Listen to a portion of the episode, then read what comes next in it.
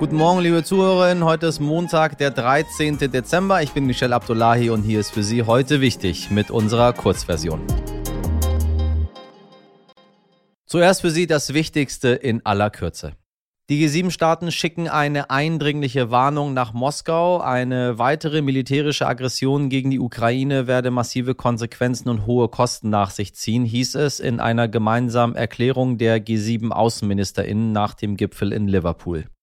Bei schweren Tornados sind in den USA Dutzende Menschen ums Leben gekommen. Es werden in insgesamt sechs betroffenen Bundesstaaten mindestens 80 Tote befürchtet. US-Präsident Joe Biden hat für den am schlimmsten betroffenen Bundesstaat Kentucky den Katastrophenfall ausgerufen.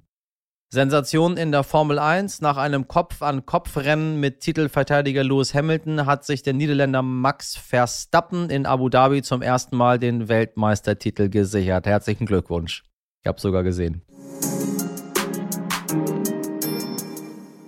Meine liebe Community, haben Sie schon einmal von Impfmücken gehört? Also Stechmücken, die von der Regierung mit Impfstoff aufgetankt und dann auf Querdenker-Demos geschickt werden, um dort alle unbemerkt zu impfen. Hm, wussten Sie noch nicht, ne? Oder wussten Sie eigentlich, was alles in diesen Corona-Impfstoffen drin ist?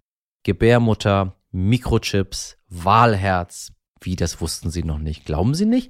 Ist natürlich auch vollkommener Bullshit, absolute gequillte Scheiße. Doch das Traurige ist, ich habe mir das nicht einmal ausgedacht. Impfmücken und Mikrochips in Impfstoff, mit dem uns der Staat gefügig machen will, sind tatsächlich Mythen aus Telegram-Chats von selbsternannten Querdenkern.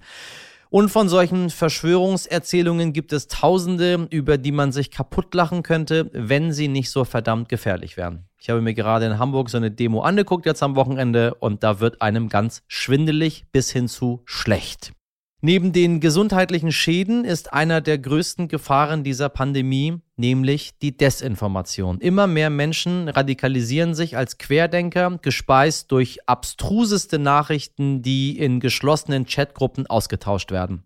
Dazu gehört nicht nur Science-Fiction-Quatsch wie Impfmücken, sondern auch gefälschte Zitate von PolitikerInnen, falsche Berichte von angeblichen ExpertInnen, Geschwurbel, kurz alles Lügen. Lügen, die nur ein Ziel haben, die Menschen zu verunsichern und gegeneinander aufzubringen.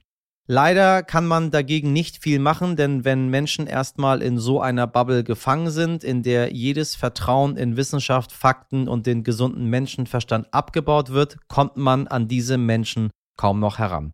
Und leider sind viele Menschen vor so etwas einfach nicht gefeit. Manchmal trifft es auch eigene Verwandte und Freundinnen, von denen man niemals, wirklich niemals gedacht hätte, dass sie so einem Quatsch zum Opfer fallen würden.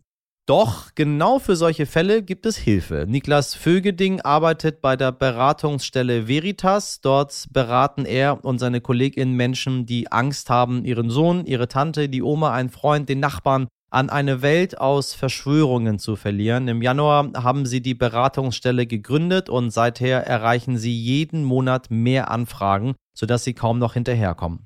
Mit Niklas habe ich mich darüber unterhalten, was man tun kann, wenn man einen Schwurbler, Impfverweigerer, Querdenker, was auch immer in der Familie hat und vor allem, wie man es dann schafft, Weihnachten in Frieden zu überstehen. Niklas, ich grüße dich. Ja, guten Morgen, hallo. Eine richtig fiese Frage, die viele umtreibt, ist, wie können wir ungeimpfte jetzt noch überzeugen? Naja, ich bin ja erstmal kein Politikberater, sondern mir geht es ja erstmal darum, den Menschen zu helfen, die in ihrem Umfeld verschwörungsgläubige Menschen haben ja. äh, und darunter leiden. Man muss dazu natürlich sagen, dass nicht jede Person, die sich nicht impfen lässt, das verschwörungstheoretisch begründet. Ja, also da muss man schon auch nochmal differenzieren. Ähm, es lässt sich allerdings beobachten, dass sich durch den zunehmenden gesellschaftlichen Druck, also 2G, die Aussicht auf eine Impfpflicht, es viele Leute gibt, die sich aus diesem verschwörungsideologischen Milieu distanzieren ja, also die geben dem Druck sozusagen nach. Ja. Ähm, bei anderen wiederum führt es halt dazu, äh, dass sie sich weiter radikalisieren. Ja. Ja, also da könnte man dann von so einem harten Kern sprechen. Das macht es natürlich schwer. Für diejenigen, die aber dem Druck nachgeben, bietet sowas wie eine Impfpflicht beispielsweise oder auch ne, dieser zunehmende Druck, von dem ich gerade gesprochen habe, ähm, eine ganz attraktive Möglichkeit, nämlich sich impfen lassen zu können, quasi einen Rückzieher zu machen von ihrer bisherigen Überzeugung, ohne dabei sein eigenes Gesicht zu verlieren. Ja, denn man kann es dann ja ganz gut begründen, dass man sich doch impfen lässt, obwohl man eigentlich dagegen ist, nur damit man wieder ins Café gehen kann oder so. Das ist, das ist dann nicht mit so einem Gesichtsverlust verbunden. Also auch ein bisschen meine Aufgabe ähm, als Freund oder als, äh, keine Ahnung, Verwandter oder als Arbeitgeber oder was auch immer, wenn ich weiß, da ist jemand, ähm, dieses Gesichtswaren beizubehalten letztendlich, indem ich das gar nicht thematisiere oder das positiv, ich weiß nicht, weißt du, ich habe es ich bin so meine Gedanken sind so wirr in dieser Thematik, weil ich überhaupt gar nicht weiß, wie man damit umgehen soll. Naja, das ist natürlich, das musste erstmal jeder für sich selbst wissen, wie äh, wie viel er da machen kann und will, ja? Ähm, Sicherlich ist es für die Sache, also für eine höhere Impfquote zuträglich, die Leute, ähm, von denen man das Gefühl hat, sich noch, dass sie noch irgendwie zu überzeugen sind, äh, denen die Möglichkeit zu geben, das ohne Scham zu machen. Ja. Ja, also ihnen nicht zu sagen, ich hab's dir doch gesagt und hier jetzt jetzt jetzt gibst du nach, das ist mit Sicherheit nicht zielführend, ja. Richtig, richtig. Das würde ich schon sagen und dann ist man natürlich gerade als Person, die vielleicht eine enge Beziehung zu der Person hat, wenn es Familienmitglieder oder enge Freunde sind, hat man da natürlich eine ganz gute Position, weil man eben eine enge Beziehung zu der Person hat und dann ist es möglich, auch ohne diese Verurteilung, diese Entscheidung, sich dann vielleicht doch impfen zu lassen, ja. ähm, zu respektieren und anzuerkennen, ja. Und jetzt kommt noch das Weihnachtsfest, ne? Die große Zerreißprobe der Familien, die eigentlich friedlich miteinander feiern wollen, aber dann äh, fliegen am Tisch die Fetzen, weil man dann doch sich äh, hochschaukelt in der jeweiligen Argumentation. Wovon geht ihr aus und wie kann man es umgehen? Ich würde sagen, dass es wenig zielführend ist, gerade an so einem Tag in so eine Faktendiskussion zu gehen. Ja, weil das führt unserer Erfahrung nach, gerade bei Leuten, die so sehr stark in diesem verschwörungsideologischen Milieu drin sind, ja, ähm, ja das, das schürt dann auf beiden Seiten Aggression und bietet Potenzial für eine Eskalation. Ja. Ja. Und stattdessen, ähm, ja, das ist so, ne, wir sagen immer, dieses Fakten-Ping-Pong, das bringt nicht allzu viel bei solchen Leuten. Ähm, sondern da bringt es eher was über die, über die Emotion dahinter sozusagen zu sprechen, ja. Denn da gibt's ja auch kein richtig und kein falsch. Wenn jemand Angst hat, dann kann man der Person deswegen erstmal nicht böse sein, ja.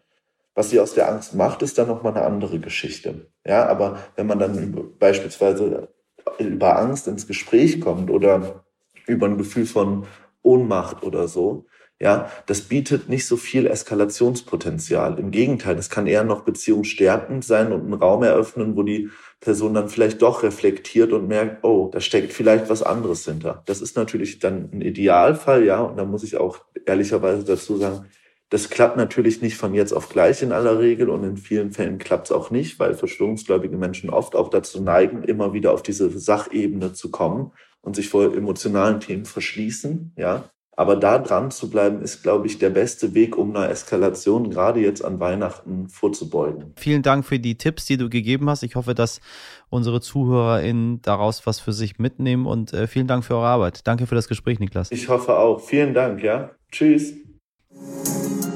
Heute nicht ich.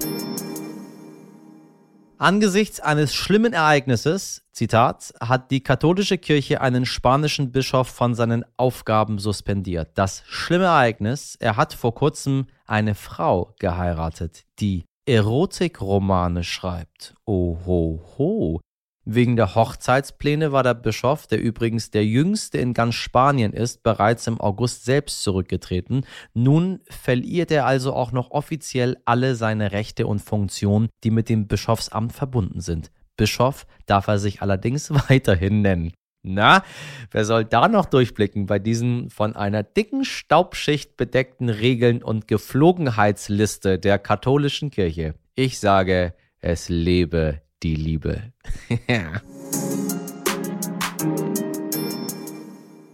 Schluss aus, fertig. Das war die Kurzversion. Wenn Sie noch tiefer in die Abgründe von Querdenken blicken wollen, dann sei Ihnen unsere lange Version ans Herz gelegt. Schreiben Sie uns außerdem gerne Ihr schwurbelfreies Feedback an heute wichtig Stern.de oder folgen Sie uns auf der Podcast-Plattform Ihrer Wahl. Ich wünsche Ihnen einen tollen Montag. Machen Sie was draus. Bis morgen, Ihr Michel Abdullahi.